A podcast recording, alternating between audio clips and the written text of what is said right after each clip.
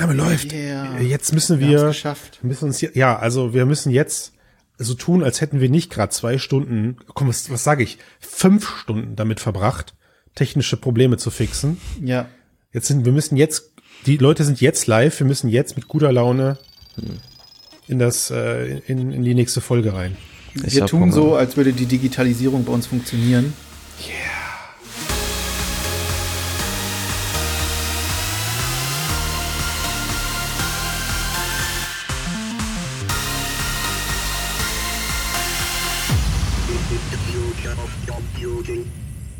Moin, moin, Servus, Grüezi und Hallo. Herzlich willkommen beim Mixed Quark, Folge 275, Quark. der Podcast über die Zukunft der Computer. Und ähm, ja, es ist kein Scherz, wir haben äh, tatsächlich gerade etwas länger gebraucht, um diese Session hier aufrechtzuerhalten. Wir drücken einfach die Daumen, dass das jetzt sauber durchläuft. Meine Vermutung, Ben, meine Vermutung ist, wir sind ja sehr tief im Thema Objekterkennung und Co. unterwegs und Max, du kannst das vielleicht bestätigen. Ich könnte mir vorstellen, dass deine Webcam, Ben, bei der, bei der Gardine auch einfach den Dienst quittiert. Weißt du? also, dass die auch einfach sagt, too much buffer overload. Adversarial Attack. Ja. Ja, Ich glaube, das hat eher was mit dem Metaverse zu tun, ähm, denn das letzte Mal haben wir über Meta gesprochen. Da funktionierte es mit meiner wunderbaren Gardine.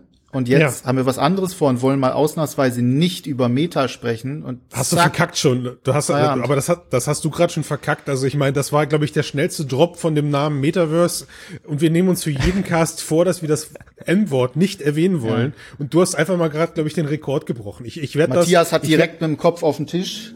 Ich werde das, der hat jetzt schon, der hat den Cast schon beendet. Wir können Ja. jetzt tun, was wir Ausgemacht. wollen. Der wird, der wird jetzt nicht weiter zuhören. ja. Ähm, das war der Plan, eigentlich grandios. Über was sprechen wir heute, Ben? Ähm, nicht übers Metaverse. äh, wir sprechen heute über ähm, das Staatstheater Augsburg und ihre neuerliche, ihren neuerlichen VR-Auftritt. Ähm, seit Mittwoch gibt's ein neues Stück und das habe ich mir angesehen, ganz frisch. Und das ist auch ziemlich experimentell, ziemlich cool und lotet ziemlich viel ähm, Virtual Reality Möglichkeiten aus und darüber werden wir uns gleich genauer unterhalten. Okay, jetzt habe ich direkt zwei Fragen. Wenn du wenn du davon sprichst, ein Theater hat ein neues Theaterstück auf die Beine gestellt und du hast es dir angesehen, heißt das, du warst vor Ort oder war das dann ein Stück, was du dir bei dir zu Hause in der virtuellen Welt angucken kannst? Genau, das kann ich mir zu Hause angucken. Also für die, die gerade bei uns Kein Problem, geh, geh ruhig unter den Tisch. Caste einfach, ich mache das auch immer einfach. Weggehe unter den Tisch. Genau, ich gehe einfach unter den Tisch jetzt und dann hole ich hervor diese schöne Box hier, äh, die die Okay. uns auf YouTube zuschauen können, die jetzt sehen. Ähm, die bekommt man zugeschickt. Da ist eine Pico Neo 2 drin. Pico, wow. Er- Der droppt heute einen nach dem anderen. Okay, Pico ist mir doch, meine Güte. Ich sag, ich hab, ich habe immer, ich habe immer Pico gesagt und irgendwie das schleicht sich immer wieder ein. Wobei es auch nicht ganz klar ist. Also wie spricht zum Beispiel okay. die chinesische Mutterfirma das aus? ja. Halt anders wahrscheinlich. Aus Ja, Respekt wahrscheinlich. machen wir jetzt keine Ansätze, das nachzumachen.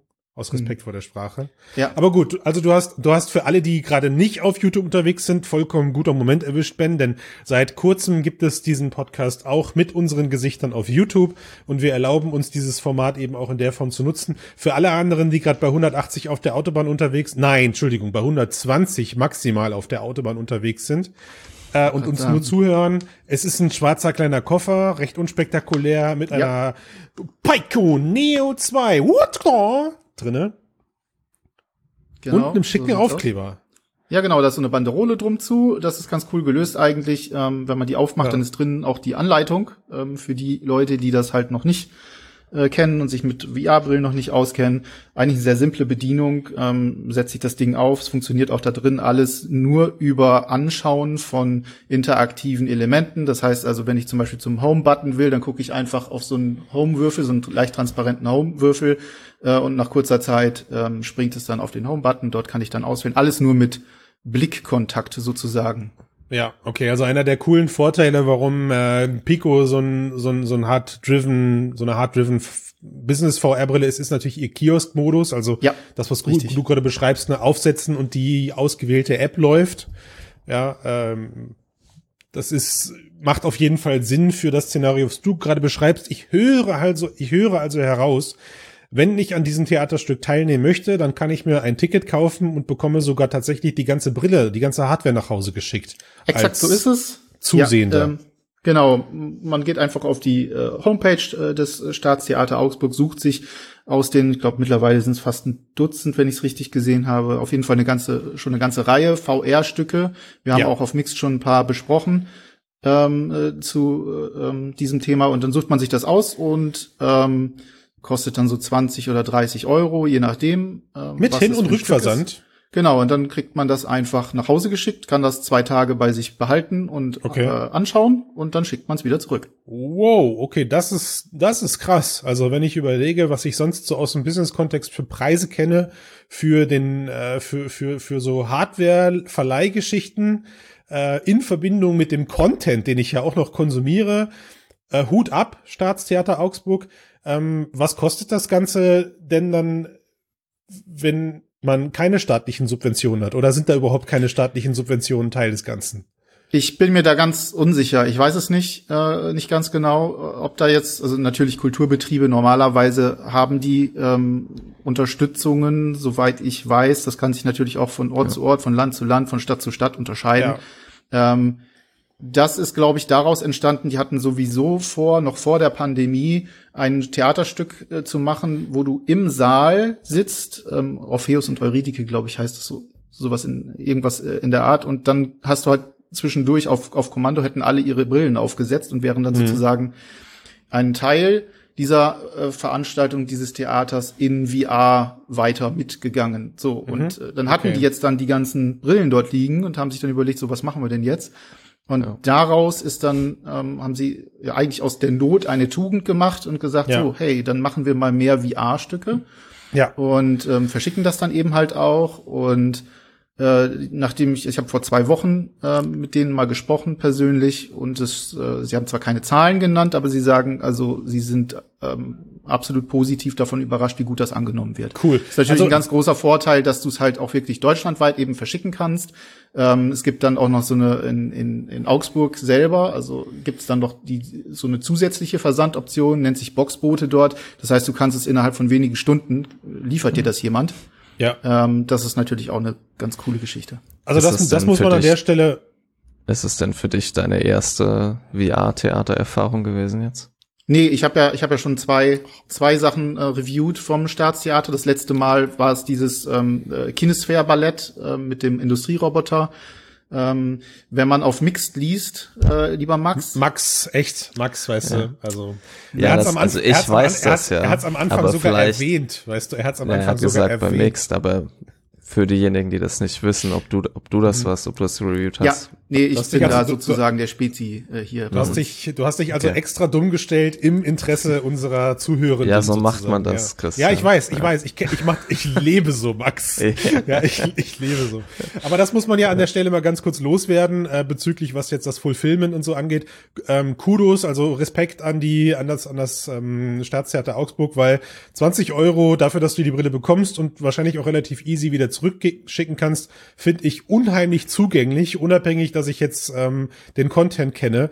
Und wenn man davon ausgeht, dass am Ende irgendwie 7,50 Euro vor Steuern beim Staatstheater hängen bleiben, dann ist das schon äh, eine sehr coole Art, um in irgendeiner Form sowohl VR, aber als auch die kulturelle Experience zu den Leuten nach Hause zu bringen. ne? Also 20 Euro ist definitiv auch ein, ein Preisbereich, den man äh, als Privatperson ausgibt, wenn man in ein Theater geht. Eigentlich sogar mehr. Also je nachdem, welche Theaterstücke man sich anguckt. Fängt Ja, genau, ich gucke hier gerade noch mal äh, direkt, das sind genau die sind 1990 kostet äh, da jedes einzelne, ich muss jetzt mal gerade schauen, ist da Versand. Ah ne, guck mal hier, äh, Versand kommt noch mal 13 Euro dazu. Uh, aua, Ja. okay. Aber dann bist du immer noch, Ich- ich- also, ich du schneid- bist immer noch bei, bei alles nicht 35, raus. bist immer noch bei 35 Euro Ja. insgesamt. Ich meine, äh, wenn du dir Theaterkarten kaufst, ähm, dort hingehst, dort vielleicht noch was trinkst, etc. pp. Ja. Also ich finde, ist alles im Rahmen, sagen wir es mal so. Natürlich ist es nicht Fall. billig, aber man muss aber natürlich auch sagen, ähm, was man dort bekommt. Es ist nicht einfach irgendwas, du kriegst das Ding hier zugeschickt, das ist auch immer gut in Schuss. Das ist jetzt das dritte Mal, dass ich es habe. Ich habe nie technische Probleme damit. Die Sachen sind immer Ja. sauber verpackt, die sind gesäubert, die Linsen sind sauber, keine Kratzer, nichts, alles gut. Also Siehste. da ist auch ein Service mit dabei und den bezahlt man natürlich auch mit. Wer das natürlich vielleicht noch als Anmerkung, ähm, es gibt auch die Möglichkeit, Sachen ähm, direkt downzuladen, zum Beispiel auf die Quest. Da wird dann über eine Browserlösung äh, geguckt. Das geht allerdings leider nicht bei allen Stücken des Staatstheaters, aus lizenzrechtlichen Gründen zum, zum Beispiel. Ähm, Jetzt bei Solo bin ich mir nicht ganz sicher, ob das technisch machbar ist, das über, Ja. äh, ob man das äh, so, so hinbekommt. Ähm, da habe ich aber nachgefragt. Ähm, das heißt also, manche Sachen kann man sich sogar selber über ein Download-Portal, dann gibst du dann einfach über so einen Browser in der Quest äh, einfach deinen Code ein, den du bekommen Ja. hast, vier, fünf Buchstaben oder was oder Zahlen und dann kannst du es gucken. Also wenn du, wenn du nicht, wenn du von Interaktion sprichst, gehe ich mal davon aus, hast du das schon gut erfasst, dann setzt die App natürlich auch Interaktionen voraus, die eventuell über eine Browsermechanik nicht abzubilden sind, aber Richtig. dann lass uns doch genau da mal ansetzen. Wir haben klar gemacht, okay, es kostet Geld, 35 Euro circa, man spart aber dafür den Prosecco und die Laugenbrezel für 18 Euro das Stück. Das heißt also, irgendwo kann man sich das Ganze mit einer Milchmädchenrechnung auch schön machen. Pelz kann man zu Hause Geht auch anziehen, wenn man ja. will. Ja, also wer das volle Theaterfeeling haben will, kann sich mit Sicherheit über seinen Smart Home Speaker auch noch irgendein äh, Hintergrundgeräusch oder sowas anmachen.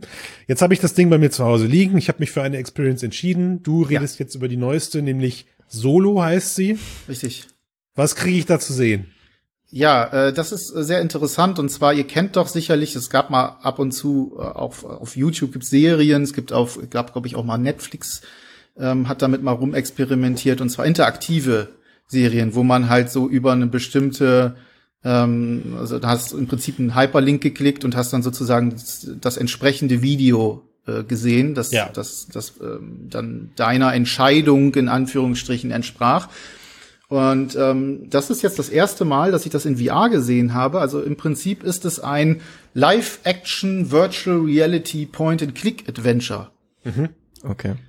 Ähm, Aber schon gefilmt mit echten Schauspielern. ja, genau. Also ähm, ihr müsst euch vorstellen, das Ganze ähm, spielt in einer Fabrikhalle. Es ist also nicht irgendwie jetzt aufwendig produziert mit mit richtigen Büroräumen oder ähnlichen Sachen, sondern halt relativ minimal, ähm, Davon lebt relativ Theater ja einfach. Genau.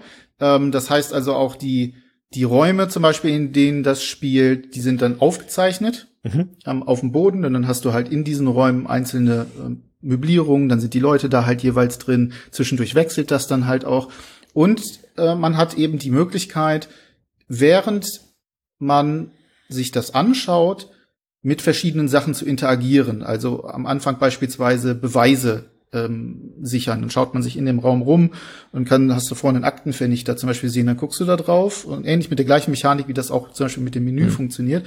Und dann, ähm, wenn man dann ein Momentchen drauf guckt, dann füllt sich so ein Balken, zack, wird das, dann wird dann der nächste Clip ausgelöst und dann geht die Schauspielerin dahin und schaut sich das an und das Ganze im Dialog. Vielleicht ganz kurz zur Handlung, damit klar wird, worum es geht. Es geht um einen Mord in einer dystopischen Cyberpunk-Welt, ähm, in der Brain-Computer-Interfaces äh, mittlerweile gang und gäbe sind.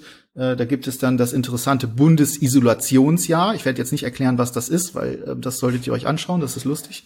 Okay. Ähm, oder auch nicht, je nachdem, auf welcher Seite einer Dystopie man steht.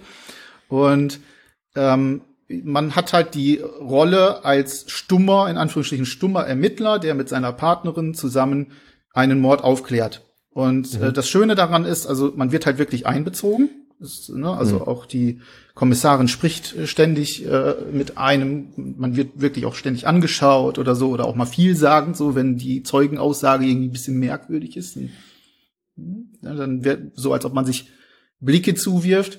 Und ähm, da wird mit technischen Spielereien äh, gearbeitet, beispielsweise, dass dann wie so bei einer bei einer Cyberpunk UI, die man irgendwie in den Augen hat, ähm, hast du dann plötzlich kleine Videoschnipsel oder Bilder werden dir gezeigt, während du gleichzeitig noch mit den äh, Schauspielern in Anführungsstrichen interagierst.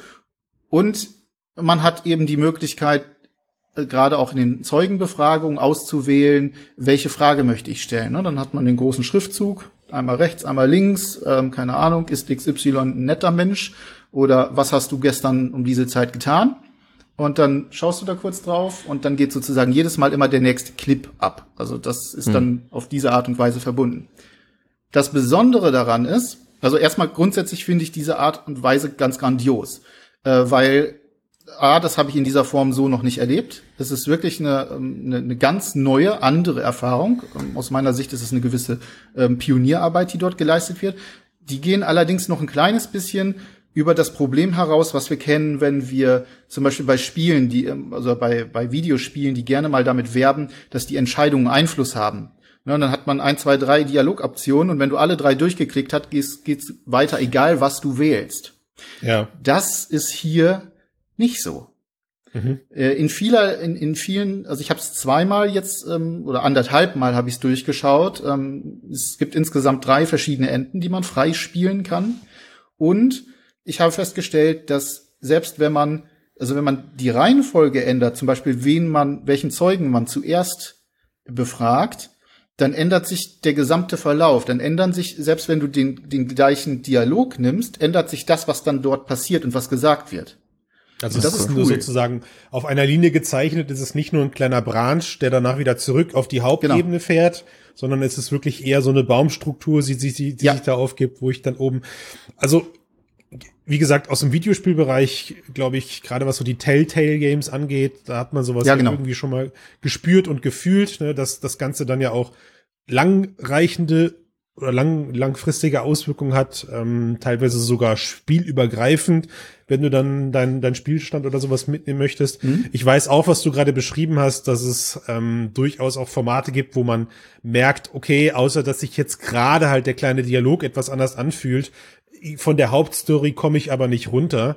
Ähm, Klar. Ist das, was, ist, ist das, was du ja jetzt gerade beschrieben hast, nämlich, ey, ich habe mir das Ding jetzt schon zweimal angesehen, ja auch das ist ja der Anreiz am Ende an solchen Formaten. Ne? Also, ja. dass man sich mit dem Inhalt selbst einfach auch vielleicht mehrfach beschäftigt. Ja. Ähm, et etwas, wo gerade lineare Formate gegen anzukämpfen haben, weil wenn ich ein Theaterstück von, wie lang geht das Ganze ungefähr?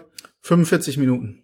Ja, wenn ich nur 45 Minuten habe äh, und kann mir das Ganze aber dadurch dann mehrfach angucken und selbst wenn es am Ende dann sagen wir mal, in Summe nochmal eine Stunde extra Content ist, durch die verschiedenen Enden, das würdest du halt bei linearen, oder ich zumindest mache das bei linearen Inhalten halt kaum. Also ich weiß, Richtig. einer der, einer der ja. letzten Formate, die mir da sehr gut in Erinnerung geblieben sind, ähm, weil mir das Format aber, weil mir aber die Story auch gefallen hat, war Bandersnatch von, ähm, von Netflix. Das mhm. war ja die, die enttäuschende Black Mirror Episode, die, glaube ich, eine komplette Staffel ersetzen sollte, ne, weil sie so aufwendig in der Produktion war, ähm, dass sie vom, vom, vom reinen Content her einer eigentlichen Staffel entsprach, aber wir alle haben nur, wenn, wenn ich gerade so drüber rede, ist das auch schon wieder viel zu lange her, haben nur diesen einen Film bekommen. Aber ich habe mich auch dran gesetzt und habe ihn, glaube ich, auf vielen erdenkbaren äh, Möglichkeiten durchgespielt. Durchgeguckt. Haha. Was sagt durch, man da? Durcherlebt. Durch, durch erlebt, ne, ja. ähm, und da gab's auch Bereiche, wo du natürlich dann äh, ins Dead End gelaufen bist und hast dich mhm. dann aber eigentlich wieder dran gesetzt mhm. und hast gesagt, alles klar, okay, äh, Haken dran an die Entscheidung und den Weg gehe ich jetzt nachher eben nicht mehr. Ist denn ähm, diese Theatererfahrung, ist das äh, so 180 Grad VR-Film quasi oder? Das ist das Schöne daran. Ähm, es ähm, nutzt volle 360 Grad und erstmals auch sinnvoll. Äh, mhm. In vielen 360 Grad Erfahrungen hast du eben das Problem, du hast die Action meistens vor dir. Also wenn es gut gemacht ist, dann sorgt auch derjenige, der es gefilmt hat, immer so, dass du halt wirklich auf die Action guckst und nicht irgendwo anders und dich erstmal umschauen musst. Aber der Rest ist halt optional in vielen, vielen Fällen.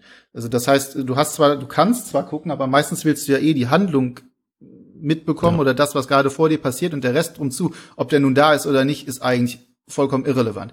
Hier ist das anders. Ähm, hier musst du dich teilweise umgucken, weil zum Beispiel die Zeugen, der eine sitzt hinter dir auf der Couch, einer steht vorne an der Tür okay. und einer links. Und dann musst du erstmal gucken, okay, wer ist denn das? Und die werden dann auch vorgestellt. Das heißt, du, als ob du wirklich in einem mhm. Raum stehen würdest und mit den Leuten, die sich dort vorher aufgebaut haben und auch nicht so richtig wissen, was wollen sie jetzt von dir halten, äh, Herr Kommissar, wollen sie mich gleich mitnehmen, dann musst du halt dich umdrehen. Oder du musst, wie ich gesagt habe, die, du schaust dir an, welche ähm, Sachen liegen darum, welche Hinweise habe ich. Dann musst du halt wirklich mal schauen. Und ach, da vorne ist das Bild und was ist denn das da vorne, was liegt denn da unten? Und dann guckst du das nochmal an und dann drehst du dich halt. Das ist zwar nicht immer also du musst es nicht ständig tun, aber es ist teilweise wirklich cool gemacht. Ähm, gibt zum Beispiel eine Szene, da sitzt man im Raum und äh, meine Kollegin sitzt rechts von mir und der, der verhört wird, links von mir. Und der steht irgendwann auf und geht hinter mir entlang zum Mülleimer, um dort was reinzuwerfen. Das heißt, hm. du bist gezwungen, wenn du gucken willst, was passiert da jetzt, dann drehst du dich halt auf ihn echt so um und guckst mal kurz, was macht denn der jetzt da oder will der mir gerade eins äh, über den Schädel ziehen? Also du hast ähm, gerade echt recht provokativ gesagt, es ist das erste Mal, dass das aus deiner Perspektive sinnvoll genutzt wird. Ja. Ähm, das ist der Moment, liebe 360 Grad produzierende Personen draußen, die diesen Cast hier verfolgen, wo ihr unsere YouTube-Kommentare oder unsere Mixed-Kommentare-Spalte nutzen könnt, um Ben einmal die Leviten zu lesen und zu sagen, Alter, dann hast du dir aber unser Zeug noch nicht angeguckt. Wir haben dann das, reden wir darüber, warum ich das nicht kenne. Wir, wir haben das 2015 schon erfunden, was du gerade beschreibst, denn Perfekt. also ich habe ich hab schon ich habe schon Ex Erfahrungen oder Filme, kann man ja sagen, äh, Ben gesehen, die haben ein ähnliches Narrativ verfolgt. Mhm. Ja, also äh, das ist natürlich äh, schon so, dass man sagen ist muss, ist auch für mich jetzt Leute ganz subjektiv, ne? Also für mich, ich ja. habe es das erste Mal so in dieser Form umgesetzt gesehen und äh, ähm, äh, gerne, ich vergleiche natürlich gerne, das ist aber gerade, ähm, glaube ich, auch nicht wirklich wichtig, weil es geht vorrangig darum, und das ist halt so ein bisschen mein mein Punkt, den ich daran habe, es hat auch seine seine seine Problemchen. Es ja. gibt so kleine technische Problemchen. Das eine Mal ist dann einfach mal ähm, der äh, Auswahlbildschirm festgefroren, während ich dann gehört habe, wie sie sich unterhalten haben. Aber okay. dann ging es erstmal nicht weiter. Also ja. solche Kleinigkeiten gab es auch. Das Coole daran finde ich einfach, dass dort wirklich mal darüber hinaus gedacht wird, über einfach nur irgendetwas in einem mhm. etwas immersiveren Kontext zu packen ja. und den, der zuschaut, mal wirklich zu involvieren. Und zwar nicht nur durch Blickkontakt, sondern auch wirklich, indem ich ihm das Gefühl gebe, okay, ähm, du kannst hier ein bisschen was beeinflussen. Und das ist ein, ist ein Fortschritt. Wie gesagt, ich habe das bisher noch nicht so in dieser Form gesehen. Ähm, ich bin gern bereit, mir da auch noch mehr zu anzuschauen, vor allem wenn es da auch gute Sachen für gibt. Aber das hier war wirklich eine, ähm, oder das ist eine der Erfahrungen, wo sich, wo es sich lohnt, gerade auch, weil's, weil man es sich mehrfach anschauen kann, weil man äh, auch wirklich diese Motivation hat, sich das Ding nochmal aufzusetzen, zu gucken, okay, was ist denn jetzt, wenn ich in Szene XY plötzlich was ganz anderes mache, was passiert denn dann? Und überhaupt, was sind die drei Enden? Also jeder, der voll eingefleischter Gamer ist, der will natürlich meistens alle Enden einmal gesehen haben, ähm, spricht natürlich dann auch die richtigen an. Also in dem Zusammenhang einfach ist das eine sehr, sehr schöne mhm. Weiterentwicklung und ich finde es vor allem sehr gut, dass das mal auch in einem Kontext ankommt, der nicht reines Gaming ist, sondern mhm. eben halt Kultur und anfängt, den Zuschauer auf eine andere Art und Weise in eine in einen kulturellen Kontext einzubetten, also sprich ins Theater. Im Prinzip spiele ich ja Theater gerade in dem Moment. Zwar nur ein ganz kleines bisschen, aber ich bin derjenige, der dort Teilnehmer ist. Ja. Und das zeigt halt ganz gut, welche Optionen Virtual Reality hier bietet. Selbst mit einem, sage ich mal, vergleichsweise kleinen Budget. Okay, würdest du denn als Fazit sagen, also du hast gerade gesagt, der Gamer in dir, der wurde natürlich sofort angesprochen, die, sich ja. diese drei Enden auch anzugucken. Du hast gerade schon so ein bisschen gesagt, das Ganze sah auch stilistisch oder stilistisch hast du sehr gut erkannt, dass es eben ein Theaterstück ist, weil man mit dem, mit dem Element gearbeitet hat, dass Räume oder Inhalte auf dem Boden aufgeklebt waren. Mhm. Ähm, wer das sich mal vorstellen möchte, es gibt einen Film von Lars von Trier, der heißt Dogville, meine ich. Und da ist das, der ganze Film ist so gedreht. Also das ist auf jeden Fall ein gutes Theaterelement oder ein, ein gern genutztes Theaterelement. Ja. Ich habe das hin und wieder mal gesehen. Bist du Theatergänger, Ben? Prinzipiell und würdest du sagen, das ersetzt für dich jetzt ein, ein Sonntagsausflug mit der, mit der liebsten, mit dem liebsten Partner ins, ins hiesige Theater? Ähm, ich bin kein Theaterfreund per se, weil mir das weil mir häufig Theaterinszenierungen etwas überkandidelt sind. Mhm. Ähm, das ist, gibt's doch, ne, gibt's dazu, eigentlich magst du keine Menschen. Ach nee, das war hm. Matthias, Entschuldigung, das war Matthias. äh, manchmal, manchmal mag ich keine Menschen, aber meistens versuche ich sie zu mögen.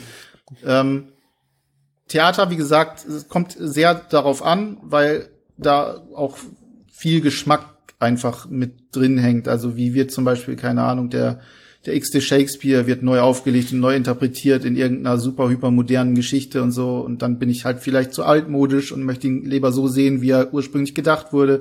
Das heißt, so häufig gehe ich dann nicht ins Theater. Mhm. Ähm, das hier, also es ersetzt natürlich auch nicht den sozialen ähm, das soziale Event des Theatergangs. Also wenn ich gerne mit meiner Frau ins Theater gehen möchte oder hier in Leipzig ins Gewandhaus oder in die Oper oder so, dann will ich mir das natürlich nicht irgendwie mit zwei VR-Brillen anschauen, auf gar keinen Fall.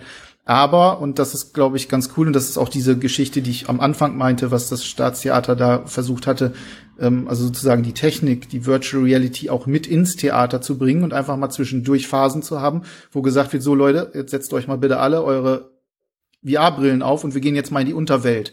Und haben plötzlich auch ganz andere gestalterische Möglichkeiten, während du trotzdem noch die Schauspieler irgendwie hörst, die dann vielleicht noch äh, sprechen oder ähnliches oder um dich herum wuseln, keine Ahnung, solche Sachen. Das finde ich ganz großartig. Und für diejenigen natürlich jetzt gerade Pandemiezeiten, man muss, man soll sich schön zurückhalten, ein bisschen zu Hause bleiben, aufpassen, dass das Ganze nicht noch schlimmer wird großartige Sache, dann einfach diesen Kulturteil sich mit nach Hause zu holen. Weil wo kriegst du den sonst? Den kriegst du nicht auf Steam, den auf kriegst Netflix. du ja, also das, ich meine, nicht am, in dieser am Ende, Form. Am Ende konkurrieren solche Angebote, gerade wenn sie natürlich 35 Euro kosten, immer gegen das, was man im schlimmsten Fall zu Hause schon hat. Ja, und ähm, die die große Kunst, die die Aufgabe solche Medien halt haben, ist ähm, mich dazu, mich davon zu überzeugen, dass ich jetzt 30 oder 60 Euro dafür ausgebe, dass meine Frau und ich, na gut, gleichzeitig nutzen, macht es keinen Sinn. Also es reicht, wenn ich eine Brille kaufe und ja. Äh, meine Frau und ich das nacheinander dann eben auch erleben. Ähm, aber da, das, davon, dazu muss es die Leute ja jetzt ähm, überzeugen. Und das ich glaube, es, ich glaube, das, ich glaube, das ist halt die Frage, wo, womit man jetzt denkt, dass es konkurriert halt, also ja. nur weil es nach Hause kommt. Ja. Also man könnte ja auch sagen, das Theater konkurriert sowieso schon mit Netflix. Absolut, ja, klar. Also sowieso, absolut. ja, klar. Aber es ist halt einfach auch eine super Möglichkeit, gerade auch für, für, ein, für ein regionales Haus, ähm, einfach mal die Grenzen zu erweitern, äh, auch anderen zu zeigen, hey, uns gibt's, wir machen coole Sachen. Ähm, wir denken auch mit, wir gehen ein bisschen ne, diesen Pfad der Digitalisierung, also das, was wir nicht hinbekommen, wenn wir hier unsere Kameras nicht hinkriegen, das kriegen die wenigstens dann mit VR hin. Du, Ben, du kriegst deine Kamera nicht hin. Das ist nicht ganz wahr, Christian. Mach weiter. ja, also ähm, ich finde, es ist ein absolut begrüßenswertes Projekt. Ich kann auch nur jedem empfehlen, das auszuprobieren. Ähm, es gibt trotzdem natürlich, es, es, wird auch ein Review auf, auf Mixed äh, an diesem Wochenende, äh, also nach der Aufnahme dieses Podcasts geben. Das ist dann das Wochenende vor der Ausspielung dieses Videocasts. Lass es, lass es einfach. Sag, sag, einfach, es gibt ein Review, sobald der Cast online ist. Könnt ihr euch die Pros und Kontras anschauen. Ähm, gibt da, also Sound zum Beispiel ist so ein, eine Sache, die mir aufgefallen ist. Mhm. Ähm, der ist manchmal dort ein bisschen blechern, wechselt zwischen den einzelnen Szenen ein bisschen hin und her. Das ist halt, ne, und wenn ich eine Cyberpunk ähm, ein Cyberpunk-Setting habe, dann sollte das Ganze nicht aussehen wie ein 2000er Büro. Solche okay. Sachen halt. Ne? Aber das ist dann halt auch wieder, das ist auch wieder so der Punkt ähm, Budget. Ähm, da Und ist Fantasie. Fantasie muss natürlich auch äh, immer noch mit dabei bleiben. Das ist natürlich klar. Also man kann, wenn man motzen möchte, auch sich, sicherlich Sachen finden. Aber es ist, ich finde, gerade in diesem Bereich, gerade in diesem kulturellen Bereich, ist das ein absolut cooler Schritt nach vorn. Und ich kann nur hoffen, dass sich genug Leute finden und auch genug Finanzierung generell dafür finden, dass solche Sachen weiterkommen. Es wird zwei weitere ähm, Folgen da, äh, dieser Art geben. Ähm, die zweite Folge, ähm, die im März nächsten Jahres kommt, wird sich ähm, ein bisschen um Mixed Reality im städtischen Raum ähm, bewegen. Das heißt, die werden dort dann in Augsburg wahrscheinlich rum äh, laufen und dort verschiedene Sachen ausprobieren. Und da bin ich auch mal sehr gespannt, was, ähm, was sie dann da in dieser, was sie da planen. Finde ich sehr gut. Also gerade so dieses Explorative, ähm, nicht nur halt hängen bleiben auf ne, Theaterbühne auf der einen Seite, 360 Grad, auf der anderen Seite, sondern zu schauen, wie kann ich das und den User noch mit einbeziehen. Finde ich spannend, sehr, sehr spannend. Ein seltener Moment. Der Mixedcast findet etwas gut und es ist ein 360-Grad-Inhalt. Das, ähm, das, das werde ich mir auf der Positivliste dieses Jahr in den Kalender eintragen. Unbedingt. Wir haben länger, wir haben länger über das Thema gesprochen, als ich eigentlich dachte. Dabei haben wir im Vorgespräch ähm, entschieden, dass wir noch über weitere Dinge reden wollen, die uns diese Woche bewegt haben. Und ähm, das jetzt ja gerade schon erwähnt, in diesem, in diesem Theaterstück geht es auch darum, dass Leute umgebracht werden. Ja, also äh, man muss dafür gemacht sein. Wer davon nicht genug bekommen kann, der hat diese Woche mit Sicherheit die News verfolgt, dass äh, ein, ein Top-Titel, den es momentan auf der PlayStation für VR gibt, nämlich Hitman 3. Ist es, ist es, ist es, hat er noch einen weiteren Titel? Ich, ich glaube Hitman 3, 3 VR. einfach, ne? Ja. ja. Ähm, das Hitman 3 ab dem kommenden Jahr auch für den PC erscheint. Mit einer ganz großen Änderung, die, wenn ich mich an den Test von dir erinnere, Ben, gerade dir gefallen wird. Ja. ja. Es wird endlich VR-Controller-Unterstützung geben und zwar richtig. Und das Witzige ist, ich habe genau das gefordert. Ich wollte es. Ich wollte es. Du hast, Du hast in die News reingeschrieben, ja. wenn endlich denn mal jemand mixed.de liest. Und ich, ich glaube, das können wir einfach so weiterführen. Also auch wenn irgendwann die perfekte AR-Brille existiert, dann sagen wir einfach, ja, se seht ihr? Seht ihr, da hat, da hat jemand. Wir haben gesagt, die perfekte Brille gefordert. 6768 Folgen Mixedcast gehört, ne? Ja. Ist einfach so. Gut, also es kommt für den PC das Spiel, äh, das doch das Spiel kommt für den PC, so ist es richtig hätte ich bei bleiben können und ähm, wird maßgeblich halt um, um den größten Faktor erweitert, nämlich statt Controllersteuerung äh, oder Pad-Steuerung, so muss man es ja sagen, statt Pad-Steuerung wird es jetzt eben auch ähm, Motion-Controller-Steuerung geben. Ich muss ja sagen, Ben, ich möchte hier unserem Mixed-Cast-Motto treu bleiben und sagen, ich erwarte, dass da noch, dass sich das, ich, ich habe ein bisschen Angst. Ich habe ein bisschen Angst. Ja. Weil, also, du hast das so lapidar geschrieben, endlich, endlich aktiviert man einfach mal die Steuerung der Motion Controller, so als wenn das aus deiner Perspektive ein Haken wäre. Akzeptiere ich auch total, dass du das so siehst. Ich weiß aber, ich weiß aber als wahr, also ich weiß aber, wie die Wahrheit auf, auf Code-Ebene aussieht, ähm, wie, wo, wie groß der Unterschied ist, einer Tür zu sagen, diese Tür geht auf Buttonklick auf und schwingt dann eben komplett auf. Oder eine Tür ist voll immersiv VR-fähig, ja. Also ich kann ja. die Klinke runterdrücken, ich kann die Tür nur ein bisschen aufmachen. Das ist ja auch noch nicht gesagt, dass das so sein wird, oder ob das nicht vielleicht so ein bisschen so ein. Fallout Skyrim ja. Ja. Port Situation wird. Ja, und ich, ich sag dir, Max, ich sag dir, Max, ich sehe Ben schon fluchen vor mir, weil ich habe die ganz dezente Vermutung, dass ich mir vorstellen könnte, dass du am Ende dieselben Trigger auslöst wie bisher, nur halt mit dem Motion Controller. Vielleicht, vielleicht durchs Reingreifen oder so. Also, wisst ihr, wenn, wenn du jetzt in Hitman einen, einen Drink ähm, mit, mit Gift versetzt, dann stelle ich mir vor, ich nehme aus meinem Inventar das Fläschchen raus, vielleicht schraube ich das Fläschchen sogar kurz auf, ich kippe das da rein, ich darf dabei nicht entdeckt werden, also macht's blub, blub, blub, blub, blub, blub, blub und fertig ist die Chose. Ich kann mir vorstellen, dass das am Ende so ist, ich gehe zu dem Drink, es taucht auf, klicke hier und ich packe mit meiner Hand in diesen Drink rein und die Animation wird selbstständig ausgeführt. Ja. Es ja. tut mir leid, Ben. Ich möchte gerne die ähm, Klavierseite in die Hand nehmen und dann einen Controller auf die eine Ecke meines Raums legen und den anderen in die andere und gucken, was passiert. Du meinst, dass da so ein unendliches, so ein unendliches Gummiband sich dann zieht durch den ganzen Raum ja. und du kannst einfach auf einer Party so 18 Leute da einwickeln und, und mit einem festen Stroke, ja, einmal schön ähm, die Highscore nach oben treiben. Also man muss ja fairerweise sagen, bei all dem, bei all den Späßen, die wir gerade machen, ähm, das Studio hat natürlich schon bewiesen, dass es zumindest im Gaming-Bereich allgemein sein Handwerk versteht. Jetzt haben sie mit VR äh, vielleicht einen ersten Schritt gewagt und ich würde auch, ich würde fairerweise auch sagen, ich glaube, dass Hitman so hinter den Erwartungen von VR steckt, gerade was die, was das User Interface angeht, äh, das hat eher was mit dem, mit dem Hauptrelease auf der PlayStation zu tun, weniger mit den Fähigkeiten des Entwicklers. Wisst ihr? Also, ich glaube, dass sie sich damals relativ klar darüber waren, ähm, dass sie auf der PlayStation nicht mit diesen Leuchtdildos anfangen brauchen ähm, und irgendwelche großen Move-Interaktionen einbauen. Mit Sicherheit war es auch ein Experiment. Es war also, wie ich, wie ich das ernsthaft meine, es war also einfacher zu sagen, wir bleiben bei der Controller-Steuerung ähm, und müssen dafür das gesamte Spielprinzip nicht anpacken, weil wo sie ja bewiesen haben, dass sie es drauf haben, ist grafisch, was sie da aus der PlayStation rausgeholt haben. Unfassbar. Ja, unfassbar für mich, fand ich. Als es, als hieß, als es hieß, dass das Ding für die PlayStation kommt, ich, das geht nicht. Also, wie soll das funktionieren, grafisch? Ja, was, was müssen die da für, für Abstriche machen? Und sie haben es, sie haben es super gut optimiert. Und ähm, für mich wird's mein erster Hitman oder mein erster persönlicher Hitman VR-Berührungspunkt, wenn das Ding jetzt nächstes Jahr für den PC rauskommt. Ähm, und ich blicke dem ganzen Thema auf jeden Fall gespannt entgegen.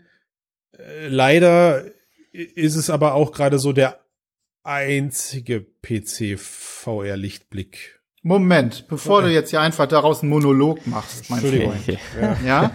ja. Erstmal will ich mich verteidigen. Ja. Äh, bei all deinen Späßen mache ich jetzt auch den Spaß und sage mal einfach, ich weiß, weiß natürlich, dass das nicht einfach so äh, gemacht wird. Ähm, und dass äh, ähm, IO Interactive natürlich äh, das nicht aus reiner Faulheit einfach gemacht hat, sich den ne, äh, Controller muss sprechen. Da, wir haben wir haben auch noch eine große Hörerzahl dahin zu dahin zu packen, mit dem ja. man dann die Leute irgendwie wirkt, indem man ihnen am Nacken herum äh, fummelt. Ähm, das hat mich ja wirklich unfassbar gestört. Mhm. Ähm, man sieht in dem, das ist ja ein ganz kurzes Video, in dem, ähm, äh, in dem letzten oder in dem Trailer, möchte ich es äh, beinahe nennen, ähm, äh, drin. Und zwar ähm, einmal die Valve Index. Mit der Valve Index sieht man unter anderem auch, wie einmal so das Messer geworfen wird. Mhm. Und ähm, dann gibt's noch mal eine kurze Szene, da ist, ich glaube, es ist die Rift gewesen. Mhm. Ich bin mir nicht ganz sicher, weil man, man sieht es halt wirklich nur so ganz, ganz klein, wie da jemand spielt und dann hast du halt die große Spielszene am Start. Ja. Und äh, hast dann halt äh, mit den Touch-Controllern wird dann auch ganz normal gearbeitet. Der große Vorteil da ist schon einfach mal, dass du frei bist mit den Händen. Du bist nicht mhm. mehr daran gebunden, dich festzuhalten an dieser relativ begrenzten ähm, äh, Game äh, Controller ähm, Haltung. Ich mhm. weiß nicht, ob ihr du kennst doch sicherlich vielleicht dieses Spiel, ähm, das gab es mal auf der PSVR, dieses dieses Puzzle Spiel Static hieß ja. das. Da haben sie dich auch eingesperrt mit den Händen in ja. so eine Box und dann musst ich fand das cool, muss ich sagen. Super, ich das, super großartiges Teil. Aber ja. so kann man sich jetzt vorstellen, mit dieser Box muss die Leute töten und das ist halt Mist. Mhm. Und also, virtuell, bitteschön. Ja natürlich. Und ähm, ich glaube schon, also selbst wenn sie das einfach erstmal nur befreien und grundsätzliche äh, Bewegungsmuster reinbringen, die dir eben suggerieren, dass du dich freier bewegen kannst, dann finde ich das schon mal grundsätzlich viel, viel besser. Aber ähm, du ich, hast ich natürlich völlig recht. Es kann sein, dass sie trotzdem, sagen wir mal, den, einen easy way gehen und sagen, okay, wir machen machen es nicht so feinteilig, wie du es beschrieben hast, mit irgendwie Aufschrauben, das glaube ich sowieso nicht, aber dass man halt grundsätzlich schon irgendwie was so mit, mit, den, mit den Händen halt vergiftet. Man nimmt die rechte Hand mit der Fiole, ja. kippt es dann links in den, in den Wein rein. Das wäre natürlich schon ganz cool. Ich kann mir allerdings auch vorstellen, bei dem Erfolg, den sie gerade haben, also sie haben gerade 50 Millionen Spieler gefeiert und äh, mm. wieder für ein Jahr den Support verlängert für mm. mit, Maps und allem drum und dran. Mm. Kann mir aber auch gut vorstellen, dass das eben doch einiges an ja, Liebe von ihnen bekommt. Und ich bin erstmal guten Mutes. Ich hoffe es, weil, wie mhm. du schon gesagt hast, großartig, sieht super aus. Und dann mit PC VR wird es vielleicht sogar noch, noch viel besser aussehen als ja. auf der PlayStation. Kann super werden. Ich kann mir, also was du gerade beschreibst, bin ich total bei dir. Ich kann mir vorstellen, dass alleine, dass ich das Ding jetzt vielleicht viel angenehmer im Stehen spielen kann. Also ich spiele ja. VR üblicherweise im Stehen und dass ich alleine durch die PC-Systeme einen viel größeren Bewegungsradius habe als mit PlayStation VR. Ja, genau. Äh, allein das, allein das stelle ich mir als großen Zugewinn für dieses Spiel vor. Ne? Genau, also, nicht mehr diesen Kegel, ne, wo du dann ganz schnell mal ja. rauskommst. Ja, ja, ja. So, das ist ja jeder. Also ich, als PlayStation VR-Spieler ist man eigentlich damit gewohnt, dass daran gewöhnt, dass man sich entweder kaum bewegt, weil man sitzt und wenn man sich doch bewegt, halt diese Anmeldung, diese Meldung kommt mit Geh wieder ja. zurück in Sicht Lichtpegel, ich kann dich nicht sehen und man wird total rausgerissen. Also, Exakt. wie gesagt, ne, Topf drauf, aber jetzt habe ich meinen Monolog, wie du ihn freundlicherweise ja genannt hast.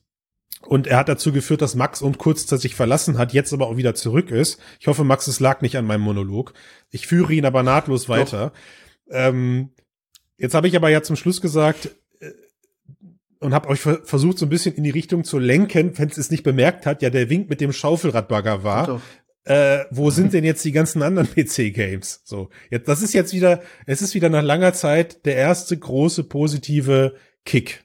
So, bam, da kommt was. Hitman VR. Okay, das Ding ist schon, das, das Game selber war fertig, es ist jetzt nicht ein reiner PC.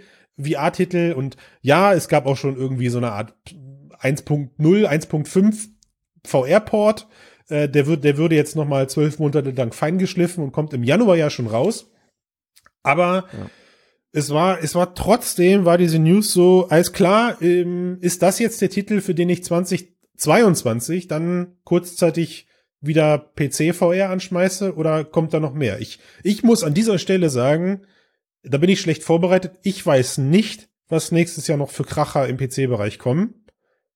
Aber auf die Schnelle gefunden habe ich jetzt auch nicht. Es gibt ganz viele coole kleine Indie-Titel, die, die ich überhaupt nicht herunterspielen möchte. Ja, viele, viele davon auch mit ganz coolen Ansätzen. Entweder setzen sie ein grafisch oberkrasses Benchmark, ja, dieses, dieses Kanu-Paddel-Spiel, was unfassbar gut aussieht. Ne? Mhm. Ähm, aber ist, ist, ist das jetzt unser Half-Life Alex 2022, Hitman 3? Was glaubt ihr? Ich denke, da wird sicherlich noch der ein, es wird jetzt nicht der Markt überflutet, aber es wird sicherlich der ein oder andere Titel noch angekündigt werden. Hm. Ob jetzt große Marken dabei sind, who knows, aber wir warten ja auch immer noch auf Assassin's Creed VR und so. Wobei das natürlich wahrscheinlich kein PC, PC Junge, Titel mehr wird. Nach, nach allem, was wir wissen, ist das, ist, steckt da Facebook Geld drinne und du weißt, was ja. mit Facebook, mit, mit, mit das, dem was jetzt noch kommt, ne? ja, im Dezember ist After the Fall. Mhm. Ich denke, das könnte interessant werden. Ich meine, es ist jetzt auch kein AAA-Titel, aber das ist das neue Game von den Machern von Arizona Sunshine. Ich finde, das, das sieht schon sehr ordentlich aus. Also der Trailer und genau, macht, das, ja. das sieht sehr polished aus und so. Da, da. Und es steht ja auch immer noch äh, dieses mysteriöse ähm, Valve-Spiel aus. Möglicherweise gibt es ja sogar zwei Valve VR-Titel, an denen mhm. äh, Valve arbeitet. Mhm. Eins könnte so eine Art Singleplayer-Spin-Off sein und das mhm. andere scheint irgendwie ein asymmetrischer Multiplayer-Titel mit dem Codenamen Citadel zu sein. Mhm. Also da denke ich, da werden wir nächstes Jahr zumindest verstärkte Gerüchte hören. Vielleicht haben wir Glück und es kommt sogar raus. Mhm. Und ähm, was jetzt kein Triple A-Titel ist, aber was, denke ich, den VR-Markt auch ordentlich noch äh, durch den PC-VR-Markt ordentlich durcheinander wirbeln wird, ist äh, Sandbox. Mhm. Das ist quasi der neue Titel von Gary Newman, dem mhm. Creator von Gmod. Mhm. Und das ist quasi auch sowas wie ein Nachfolger vom Gmod, also von Gary's Mod und soll noch stärker diesen kreativen Aspekt fördern, dass Leute wirklich fast eigene Videospiele sozusagen in, innerhalb von Sandbox bauen können. Und es setzt eben halt auch auf die Source 2 Engine. Und ich denke, das wird, äh, das ist natürlich kein AAA äh, Supertitel, aber das wird, glaube ich, gerade im PC-VR-Markt diese mhm. Modding-Komponente, die ja immer auch ein Antrieb der, des äh, wiederholenden Engagements mit einer Plattform waren, mhm. äh, noch verstärkt vorbringen. Mhm. Aber das es zeichnet sich ja schon so ein bisschen ab, dass das, was Meta für den VR-Bereich allgemein ist, also für den autarken VR-Bereich, das scheint äh, Valve im, im PC-Sektor so zu übernehmen zu müssen. Also sie, sie bringen die Branche im PC-Bereich im Alleingang fast voran durch, durch Soft, durch Content wohlgemerkt. Also ich meine, Brillen gibt's ja jetzt glücklicherweise auch von anderen Herstellern, auch wenn das alles in meinen Augen keine Konsumerprodukte sind, sondern Nischengeräte, die ähm, viele, viele Sim-Fans draußen gerade glücklich machen. Und auch da muss man sagen, gibt es, gibt es coolen Content, also von wahrscheinlich Panzersimulator bis ich weiß nicht, Baumaschinensimulator und Flugsimulatoren ist da ähm, eine große, nischige Fangemeinde rund um VR entstanden, die sich auch immer über neue Brillen freuen. Aber was jetzt den, den Oberflächen, also den, den, den Casual-Markt, wenn man den überhaupt beschreiben könnte im PC-Bereich, was den Casual-Markt betrifft, habe ich gerade so, das entwickelt sich bei mir so gerade das, das Gefühl, ja, wie du schon sagst, Max, man wartet jetzt eigentlich ja. auf den nächsten Valve-Titel. Ne? Ich ähm, denke, was halt auch passieren wird, ähm, da gibt's ja ein relativ, also es gibt's ja schon lange den Versuch, ähm, Videospiele zu portieren im VR-Bereich. Ja. ja. Also da gab's ja auch immer Tools schon für. Und das hat sich aber in den letzten anderthalb Jahren oder so ja eine Community gebildet, die relativ, die auch zusammenarbeitet. Die ähm, zum Beispiel für Outer Worlds, was ja wirklich ein fantastischer Titel ist, gibt es mhm. ja einen mhm. sehr guten VR-Mod. Mhm. Es werden äh, für Walheim gibt es einen mittlerweile sehr guten VR-Mod. Ähm, es gibt für gerade in Entwicklung für Resident Evil 2, 3 und 8, glaube ich, Stimmt, entstehen gerade VR-Mods. Ja, hab ich gesehen. Ja, komplett mit Motion Controls und so. Das heißt, es wird so ein bisschen wahrscheinlich sein, dass was, wenn das niemand macht, dann nehmen es die Modder quasi selbst in die Hand und es werden einige große Titel äh, gute VR-Modifikationen erhalten. Mhm. Und das wer schon mal zum Beispiel Alien Isolation gespielt hat mit dem Mod, das war ja schon durchaus spielbar mhm. und das hatte noch nicht mal wirkliche Motion Controls. Im schlimmsten Fall führt es leider dazu, wie ähm, der Kerl, dessen Name mir gerade nicht einfällt, der die Halo VR-Mods erstellt hat, der dann aber von Microsoft weggeschnappt wurde, von dem man jetzt dann nichts mehr hört. Ich meine, das freut mich für die Leute natürlich, ne? Ähm, aber ja, also du hast das schon gut zusammengefasst. Scheint so, als müssen die, müssen, muss die Community sich selber helfen, was ja schon fast sinnbildlich für die letzten fünf Jahre PC VR ist. Mehr oder naja, weniger. Ne? Man muss sich aber auch mal überlegen, also auf welchem Stand ist denn PC VR, äh, vor allem auch aus Entwicklersicht. Ne? Mhm. Wie viele Leute kannst du ansprechen? Wie viele Leute haben ein passendes Headset? Ähm, wie viele Verkäufe kannst du diesbezüglich generieren? Und was ist der Aufwand, den du betreiben musst, um halt so ein high-polished, super cool aussehendes, großartiges VR-Spiel zu machen? Ähm, ich meine, Valve sagt nichts darüber, was Half-Life Alyx gekostet hat, aber ich glaube, jedem, selbst im Laien ist klar, dass das richtig teuer war. Und das ist auch im Prinzip eine ähm, ja, ich möchte es eigentlich fast eine, eine, eine Studie nennen, die auch zur mhm. Valve Index ähm, dazugehört, also zur Hardware. Die haben ja gleichzeitig das entwickelt, was natürlich super clever ist, aber natürlich auch gleichzeitig super teuer. Ja. Und ähm, jetzt, wenn wir uns überlegen, was brauche ich, um PC-VR zu machen? Ich brauche Platz, ich brauche externe, also in vielen Fällen, also wenn wir die Index zum Beispiel nehmen, brauche ich noch externe Basisstationen, die müssen ordentlich angebracht werden. Ich brauche einen sehr guten PC. Da stellt sich dann heutzutage auch noch die Frage, ne, wie kriege ich äh, eine aktuelle Grafikkarte dafür? Klar, sicher funktioniert vieles auch mit der alten. Ich habe damals auch mit einer 1080 Ti noch alles äh, in VR gezockt mit der mit der guten alten Vive. Das funktioniert schon, aber ne, Zeiten entwickeln sich und man möchte dann natürlich auch noch ein bisschen was leistungsfähigeres haben. Also hat man einen teuren PC da stehen, den muss man auch erstmal bekommen. Und dann hast du Spiele, ein paar, eine Handvoll ähm, vielleicht, die du auf dem, sag mal, auf dem Level, wie du es vielleicht erwartest, wenn du mal Half-Life Alyx gespielt hast, mhm. ähm, äh, bekommst und dann ist erstmal nichts mehr. Und dann sind wir auch wieder bei dem Punkt, den wir ganz am Anfang bei der Theatergeschichte hatten, nämlich bei der Replayability. Ich habe Half-Life Alyx einmal gespielt und hatte bisher nicht den Drive, das nochmal zu spielen. Warum auch? Ich fand es immer noch, ist grandios, ist großartig, aber warum soll ich es jetzt nochmal machen? Und dann kommt eben halt der Punkt, wo der Hunger da ist, so, okay, jetzt brauche ich aber was Neues und da gibt es nichts mehr. Warum? Weil sich keiner leisten kann, weil keiner das Risiko eingehen will. Gerade die großen Studios, die machen lieber, ähm, die schauen lieber und lassen erstmal andere machen, bis sich das Ganze dann so richtig schön rentiert und dann steigen mhm. sie vielleicht ein. Ja. Da haben wir jetzt natürlich dann ähm, diese, ne, da gab es ja diese dieses Gerücht rund um die PlayStation VR 2 und um ähm, eine Verschiebung von Sonys Strategie äh, mhm. in Zukunft. Das heißt, AAA-Spiele, die sowohl für die PS5 kommen, sollen auch, zumindest zum Teil, äh, portiert werden für die PSVR 2. Und das, glaube ich, ist ein ganz valider Ansatz zu sagen, so, ich verkaufe das erstmal normal für eine sehr große Zielgruppe und biete dann noch den VR-Modus oder sogar das, die komplette äh, Portierung an. Oder, und das ist eben das andere, und das ist der Weg, den Meta gerade geht, das ist dann halt die weniger grafisch ansprechende ähm, Variante von VR, mit der du aber sofort drin bist, ähm, mhm.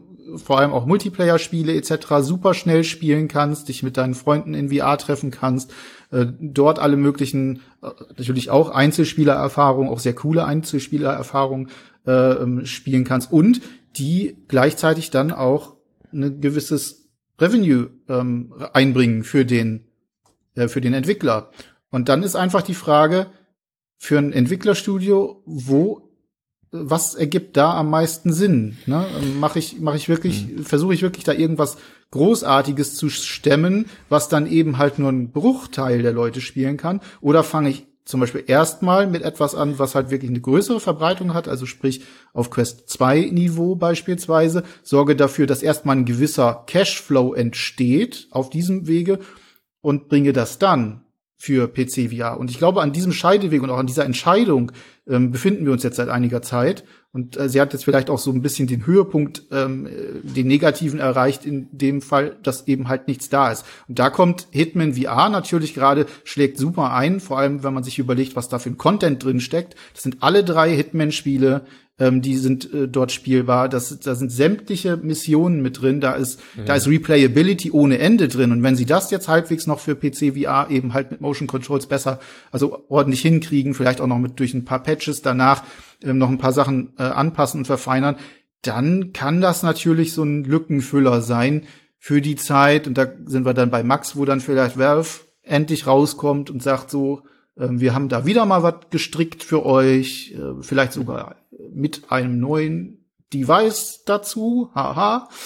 Und dann wäre der Bogen muss, geschlagen. Man muss halt auch immer, man muss halt vielleicht so dieses, diese Revenue-Geschichte auch davon trennen, weil ich glaube, diese Flaute an guten, krassen Erfahrungen, Singleplayer-Titeln, die existiert ja nicht nur im VR-Bereich. Also, ne, wenn man, man muss sich True. nur anschauen, was Ubisoft ja. seit fünf Jahren macht. Ja. Ja, ja, die einfach immer das gleiche Spiel mit einem anderen Skin raushauen und. Boah, ey Leute, ich, ich, ich kenne euch nicht, ne? Echt. Das gibt so einen Rage hier, aber ja, ich, ja. Ja. Und äh, er hat aber recht.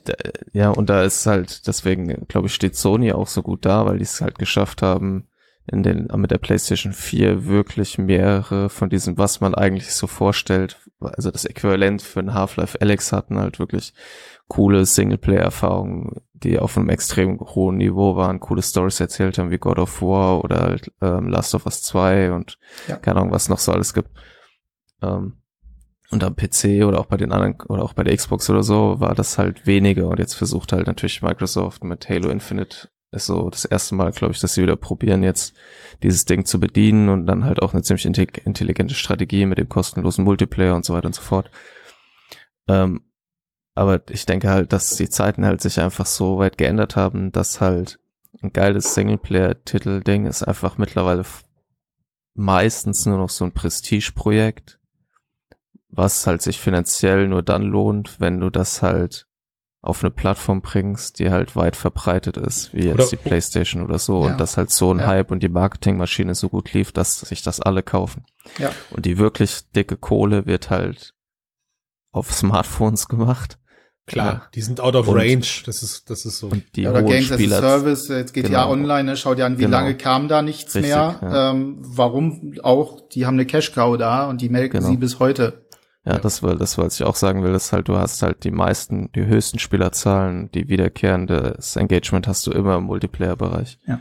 Und ich denke, da ist VR gar nicht so schlecht aufgestellt, auch das PC-VR, wenn man sich halt anschaut, dass mittlerweile tatsächlich so ist, dass es halt so ein paar Titel gibt, da sind immer Leute online, man mhm. kann halt immer Server finden. Mhm. Die Spielerzahlen sind natürlich noch weit davon entfernt, halt auf dem Niveau von einem Flat zu sein, aber ja. da hat sich ein stabiles Ökosystem gebildet halt. Ja. ja. Ich hatte neulich einen Artikel über Pavlov äh, geschrieben, zum Beispiel, dass zu so einer Modding-Plattform fast schon geworden ist, wo ich Counter-Strike, Day of Defeat, äh, Call of Duty Maps spielen kann, wo Leute wirklich quasi Counter-Strike spielen, ja, im Voice-Chat sich gegenseitig anschreien wie in echt, ja, ja.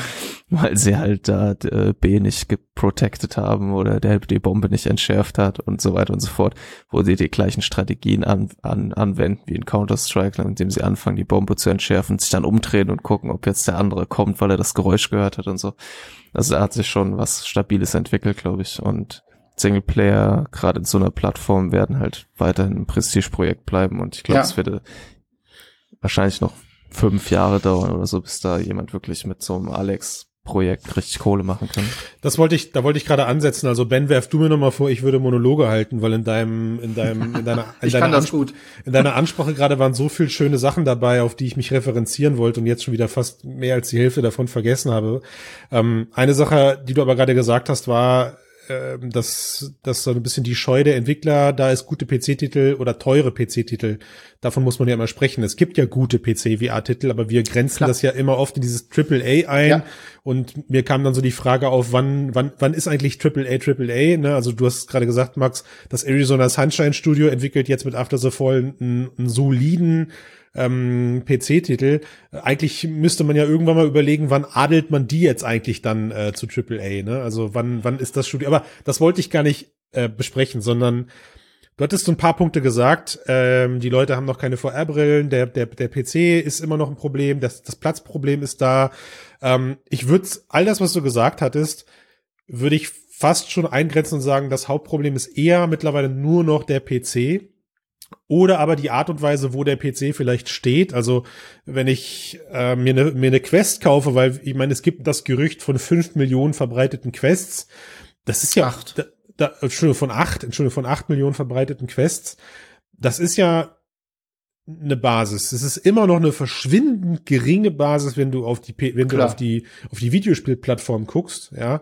Ähm, und dein Businessplan müsste wahrscheinlich schon, müsste wahrscheinlich schon davon ausgehen, dass ja 80 Prozent dieser Leute deinen dein Titel kaufen, ähm, um einen Singleplayer auch monetarisierbar zu machen. Aber ich denke eher, dass vorhandene PC-Systeme immer noch eine Hürde sind für so Hochleistungstitel. Ähm, und auf der anderen Seite, was auch immer wieder so mitschwimmt, ist natürlich, ja klar, als entwickelndes Studio die Attraktivität, ähm, dass ich einen Titel entwickeln kann, der A für ein mobiles Gerät entwickelt wird, wo ich weiß, jeder hat die gleiche Hardware-Ausgangsbasis. Also ich kann unheimlich gut optimieren und ein unheimlich und habe hab ein unheimlich sicheres, unheimlich sichere Basis, dass das, was ich mache, auch funktioniert.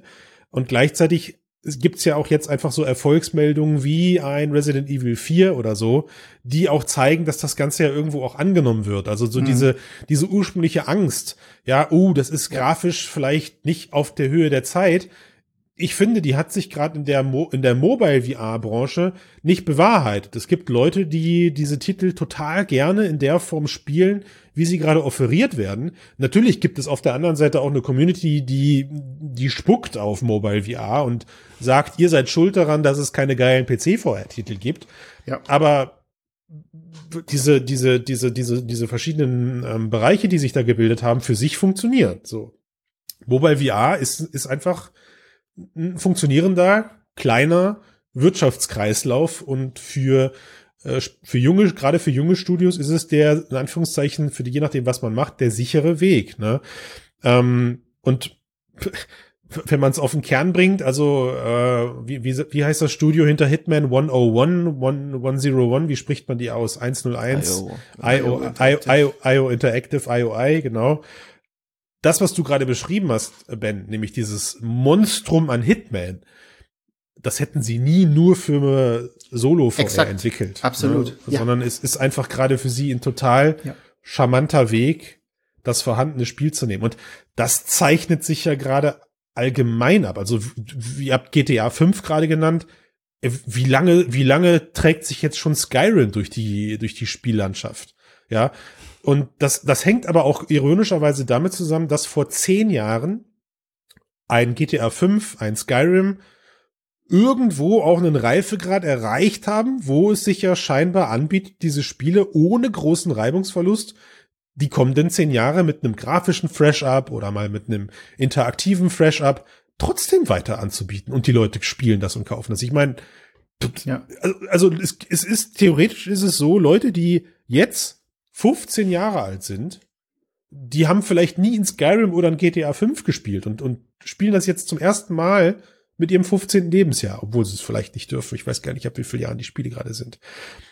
Und ähm, das ist schon, das ist schon super interessant, weil perspektivisch man fast davon ausgehen kann, dass das etwas ist, was uns auf die kommenden Dekaden im, im Videospielsektor ja. ähm, erhalten bleibt, weil Assassin's Spiele Creed, ja, wie heißt das neue X, ja, Assassin's, also aber da, aber bei, aber bei Assassin's Forever. Creed musst du ja forever. Ja. Bei Assassin's Creed musst du ja zumindest sagen, sie nehmen einmal die grafischen Assets, tauschen die gegen, weiß ich nicht, das feudale Japan aus und dann, nein, leider gibt's kein feudales Japan, aber tauschen es gegen Griechenland aus oder gegen Ägypten. Äh, und da bleibt halt leider nur das Spielprinzip gleich. Ähm, was ich aber meine ist, ich glaube, dass auch Spiele, die jetzt rauskommen, durchaus einen so hohen Reifegrad, sowohl grafisch als auch spielerisch, ähm, erlangen werden, dass sie uns die kommenden 10, 20 Jahre begleiten werden. Wisst ihr? Also wie, wie traurigerweise in GTA 5. Ich meine, der Grund, warum Rockstar sich einen Dreck um GTA 6 scheren muss, ist, weil der Hype Train, der Geld, der Money Train bei GTA 5 online oder bei GTA Online muss man ja sagen, ähm, also einfach ausreicht. So, ja, da sitzt, da sitzen wahrscheinlich prozentual 30 Prozent der Leute, die winken mit der GTA 6 Flagge, so mit so einem Fragezeichen. Hey, wann machen wir das? Und äh, die ganzen Stakeholder sagen, warum? Guck, guck mal hier, warum? Mach, mach, on, mach, mach Content für GTA Online. Ja, ich glaube, wir haben grundsätzlich, ein, also auch bei all dem, was so dieses Jahr durch die Presse ging, was aufgedeckt wurde in den ganzen großen Studios, in, in vielen Studios, für die ich früher ähm, mich in Foren gebettelt hätte, weil ich absoluter Fanboy bin, ja angefangen, ob das nun bei BioWare äh, gewesen ist, bis hin jetzt zu Rockstar oder Activision. Ähm, diese ganzen Sachen zeigen, glaube ich, relativ deutlich auch in, mit dem mit dem Mindset, das du gerade beschrieben hast. Das heißt also, wir haben da ein Pro Produkt und wir bringen es bis zum geht nicht mehr aus und ähm, äh, bringen auch nichts Neues oder wenn wir was Neues bringen, dann hat es meistens nur einen neuen Anstrich und ist eigentlich die gleiche Soße, die wir seit 20 Jahren immer wieder verkaufen. Das ist ein Kulturproblem. Ähm, vielfach. Ne? Also wir sehen sehr häufig in diesen Berichten, ähm, die dort kommen, die über sehr schlechte ähm, Arbeitsverhältnisse berichten, ähm, vor allem auch natürlich gegenüber Frauen, ähm, aber vielfach auch eben dieses nicht auf Entwickler nicht auf Ideen hören, nicht darauf eingehen, Dinge mal neu zu machen. Ne? Wir hatten vor kurzem, noch nicht so lange her, da gab es diese äh, Geschichte über Sony Manchester, wo es exakt so gelaufen ist, wo zwei, drei Leute von oben herauf äh, von oben herab ähm, gemicromanaged haben und alles, was von unten kam, was von Leuten kam, die auch frisch waren die, oder die, die auch teilweise nicht nur frisch, sondern auch, auch, auch viel erfahrene Leute da waren und die gedacht haben, hey, jetzt bin ich bei Sony, jetzt mache ich ein VR-Projekt, jetzt kann ich mal Ideen ähm, reinbringen, die wirklich cool sind und das kann ich machen. Das wurde alles von vornherein platt gemacht. Und ich glaube, das ist bei all diesen Sachen, die wir gerade sehen, bei den bei, bei, bei Cyberpunk, die ganzen Skandale, wie die Sachen rauskommen, Battlefield 2042 gerade, großes Thema, ähm, riesen Bugfest, ähm, ganz viele Probleme, reift beim Kunden, das ist wieder so ein, das ist wieder so im Kommen. Das ist ein ganz, ganz großes Kulturproblem. Ähm, und vielleicht sind wir da auch so ein bisschen in so einer Wandlungsphase, dass diese alten Dinosaurier, die da sind und meinen so, okay, ähm, was VR interessiert uns nicht, ähm, ist totaler Bullshit, brauchen wir nicht, will keiner haben, ähm, dass die so langsam an eine Stelle kommen, wo sie ja auch öffentlich hinterfragt werden und wo sie viel immer immer mehr Rückhalt verlieren und wo sich das Ganze immer mehr shiftet. Du hast es vorhin schon gesagt zu Indies, zu oder zu jetzt, anderen jetzt, Studios, jetzt, kleineren Studios. Halt, ja. Mhm. Genau, kleineren Studios, die halt einfach deutlich bessere Arbeit leisten, inhaltlich, die auch wirklich gucken, was möchte der Markt, was möchten die Fans, was möchten die Fans von einem bestimmten Genre haben.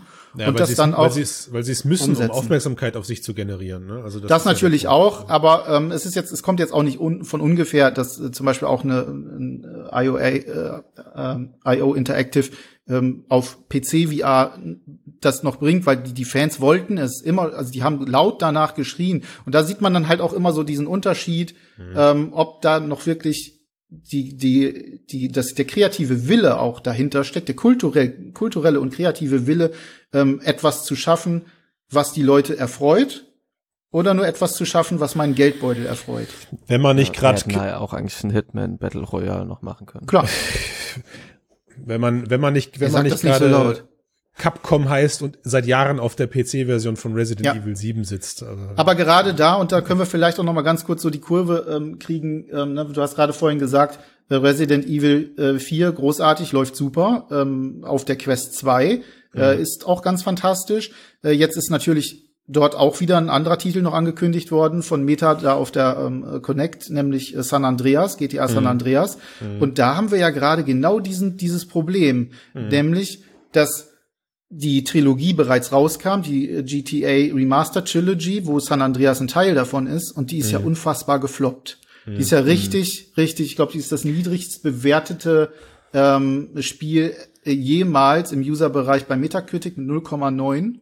Ich, und ich, ich ähm, weiß es nicht mit ziemlicher Sicherheit, aber ich glaube, das ist sogar in der Tagesschau gelandet, so schlecht war das. Ja, genau. Es ist ja. so, und so und was die gemacht haben, ist, die haben das outgesourced und einfach mal, also wirklich den den geringst möglichen Aufwand betrieben, wenn wenn man es überhaupt Aufwand nennen kann. Das ist dann halt mhm. auch noch fraglich. So und jetzt kommt aber, jetzt soll das in VR kommen wahrscheinlich mit Metas Hilfe. Ne? Die haben sich haben geguckt, was passt gut, auch grafisch äh, gut auf unsere äh, auf unsere Quest. Ähm, und das spielt so. Also San Andreas spielt dann grafisch in einer Liga, wo man das gut eigentlich aufbereiten könnte. Das, das alte San Andreas meinst du? Genau. Nicht und das, das alte San Andreas, das, das bessere als das diesjährige? Das, das diesjährige kackt sogar auf der Switch schon. Exakt, ab. so, aber ja. was ist denn jetzt, wenn das dann auch noch mal so, wenn das so ein Riesen-Fail wird? Naja, das wird einfach ein anderes Studio sein. Die haben ja, wie du schon sagst, also da hat ja Meta eigenes Interesse dran, aber also klar. Das Studio davor hat ja auch, glaube ich, die Mobilportierung gemacht.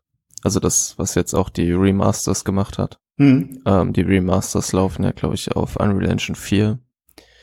Und die mobilen weiß ich ehrlich gesagt nicht, aber wahrscheinlich ist dann auch die mobile Variante die Grundlage, auf der dieser VR-Port passieren wird. Gut möglich. Ähm, weil diese Engine von San Andreas und so, die ist halt schon deutlich, also da jetzt noch ein VR-Modus rein, nee, rein zu ja, ja, hacken, ist wahrscheinlich, ja. im schlimmsten Fall wird das halt, werden die Unreal Engine, eher Unreal Engine Projekt nehmen und neben dem äh, Global Illumination und DLSS-Haken noch den VR-Haken anmachen und es dann releasen. Aber ich glaube, da ist Rockstar jetzt auch ein bisschen vorsichtiger geworden. Ja, müssen ähm, sie auch. Also im schlimmsten Fall hat das jetzt Schritte. Im sch schlimmsten Fall hat das jetzt dazu geführt, dass das verschoben wird auf 2025, meinst du, Max, oder was, ja? ja, genau. Ja. Ja, oder vielleicht sie wirklich, wenn das Studio dafür verantwortlich ist, mhm. was ich nicht weiß, wenn die mhm. auch an der VR-Portierung arbeiten sollten, könnte ich mir vorstellen, dass sie das Studio wechseln oder halt zumindest da jetzt mal Leute hinschicken, mhm. die da vielleicht ein bisschen genauer hingucken, was dann im Endprodukt passiert. Gut, gut möglich, hoffen wir das, aber im, im Interesse der Zeit oder mit Blick auf die Uhr, um da irgendwie noch einen Haken drunter zu ziehen oder einen Strich drunter zu ziehen, äh, glaube ich, dass nach wie vor solche Lichtblicke wie Hitman erstmal Lichtblicke bleiben werden. Ja. Ähm, ich kann mir vorstellen, dass der AAA-Markt, wenn wir ihn jetzt einfach mal so benennen, also sehr, sehr, sehr opulente und sehr teure VR-Spiele eventuell durch PSVR 2 ähm, an Attraktivität gewinnen könnten. Aber selbst da muss man ja perspektivisch sagen, auch diese Plattform muss sich erstmal verbreiten ja, Richtig. und erstmal verbreitet werden. Und äh, insofern glaube ich, wird für uns ein, ein Teil der, der nächsten Jahre weiterhin daraus bestehen, dass man mobile mobile Ports nach oben sieht, also Titel, die für ja. Quest entwickelt werden ähm, und dann aber für den PC rauskommen. Denke ich aber auch. auch. aber auch hier muss man ja fairerweise sagen, die Quest 2 bleibt ja nicht stehen. Ja, wir haben auch da neue Systeme in der Pipeline und wer weiß, ähm, wie die Brille dann äh, im nächsten Jahr, die, die von Facebook, von Meta angekündigt wurde, ähm, zum Spielen benutzt wird. Also je nachdem, wie teuer das Gerät dann sein wird, vielleicht ist das Interesse ja auch da eher gering, wenn das so eine hochpreisige Spezialbrille ist, die sie da rausbringen, für die Studios da für zu entwickeln. Ähm, aber wenn wir davon ausgehen, eine Quest 3 steht auch in den Startlöchern und kommt irgendwann raus, dann meine ich, wird ja auch da irgendwann die Qualität der Spiele besser und Klar. Ähm, das, ist das Ganze, ich, ich, ich finde irgendwie viel, vieles, vieles an dieser Diskussion, die wir gerade führen, ähm, spielt sich halt, ja, stimmt auch nicht ganz, aber spielt sich überwiegend auf der, auf der grafischen Ebene ab. Also man redet halt oft über das Aussehen. Ja. Ähm, während aber die eigentliche Spieltiefe eben auch jetzt auf Mobile schon gut sein kann. Aber ja, also als jemand, der selber gerade einen VR-Titel mitentwickelt, weiß ich natürlich um die Einschränkung, die du plötzlich hast, wenn es um interaktive Elemente angeht. Also du kannst einfach, Punkt, du kannst mobile nicht das umsetzen, was du am PC machen kannst. Du hast halt viel mehr Leistungsreserven. Und das schränkt halt leider, darauf wollte ich hinaus, irgendwo dann auch dein Spielprinzip an sich ein. Ne? Ähm, aber da müssen wir einfach abwarten. Ich, ich kann da, äh, rettet mich. Ich kann hier keinen, keinen geraden Schlussstrich unterziehen. Ich merke, dass wir sonst noch eine Stunde quatschen. Es wird können. alles gut. Mal, es wird alles ja, es gut. wird alles gut, weil ja. man muss, glaube ich, auch noch halt eine wichtige Unterscheidung treffen zwischen, der Unterschied zwischen halt einem Hitman VR und einem Half-Life Alex ist halt, Setman halt eine Portierung ist. Ja. Und deswegen denke ich, werden wir, wenn wir sowas wie ein Alex sehen werden, das wird wahrscheinlich länger dauern, versus, dass wir vielleicht mehr Portierungen sehen werden. Ja. Das könnte quasi der. Zwischenschritt sein. Genau. Ja. Wenn die Entwicklertools halt das leichter zulassen mit der Zeit, kann es schon sein, dass das äh, irgendwann nicht, vielleicht nicht nur ein Haken, sondern 20 Häkchen sind, aber es vielleicht ein bisschen leichter wird und dann halt Du, man mehr Portierungen sieht. nach einer Durststrecke kommt immer auch, ne, nach sieben, sieben armen Jahren kommen sieben fette Jahre, also. Ja. Ich sag Ähm, euch, Splinter Cell, Splinter Cell von Ubisoft wird VR retten. Sam Fisher im Rollstuhl rollt sich durch die Level und ballert sich mit seinem Snipergewehr, was hat er denn immer genutzt? Alles. Eine seine Fäuste. Kämpft Mhm. man sich dann aus dem Rollstuhl heraus. Solange ich auf keine Tür mitklettern muss, um Gegenden freizuschalten, bin ich Ja. dabei. Okay, dann ähm, bedanke ich mich für diese Runde. Wir machen jetzt einfach ein abruptes Ende. Mhm. weisen doch mal auf unser Steady-Abo hin, was bitte jeder, der jetzt gerade auf YouTube neu dazugestoßen ist, abonnieren soll, indem er da oben hinklickt und dann irgendwo auf den Button klickt, der sich, der zu unserem Steady-Abo führt. In der Beschreibung zur Not. Da, genau, einfach total einfach in der Beschreibung. einfach, da- da. Und Ja, äh, mit dem Steady-Abo äh, unterstützt like ihr nicht nur, mit dem Steady-Abo unterstützt ihr nicht nur ausgezeichneten Journalismus in der VR und AR und XR Branche, sondern ihr bekommt auch Zugriff auf unser Archiv und habt damit auf alle Artikel, die jemals auf Mixed erschienen sind, Zugriff. Wenn Und vielleicht habe ich nächstes Mal auch eine funktionierende Kamera. Mal gucken. wenn das nicht 2,50 Euro im Monat wäre. Ach ja, und wir schreiben auch ab und zu über künstliche Intelligenz noch. Dafür bist du Jetzt, heute jetzt hier müssen wir gewesen. aufhören. Jetzt Ja. müssen wir aufhören. Dafür Nee, bist also, du heute ehrlich. hier gewesen, Max, um sicherzustellen, dass das noch erwähnt wird. Ich danke euch für die Runde. Ich wünsche euch frohes Schaffen und wir hören uns beim nächsten Mal. Ciao. Ich bin raus. Ciao.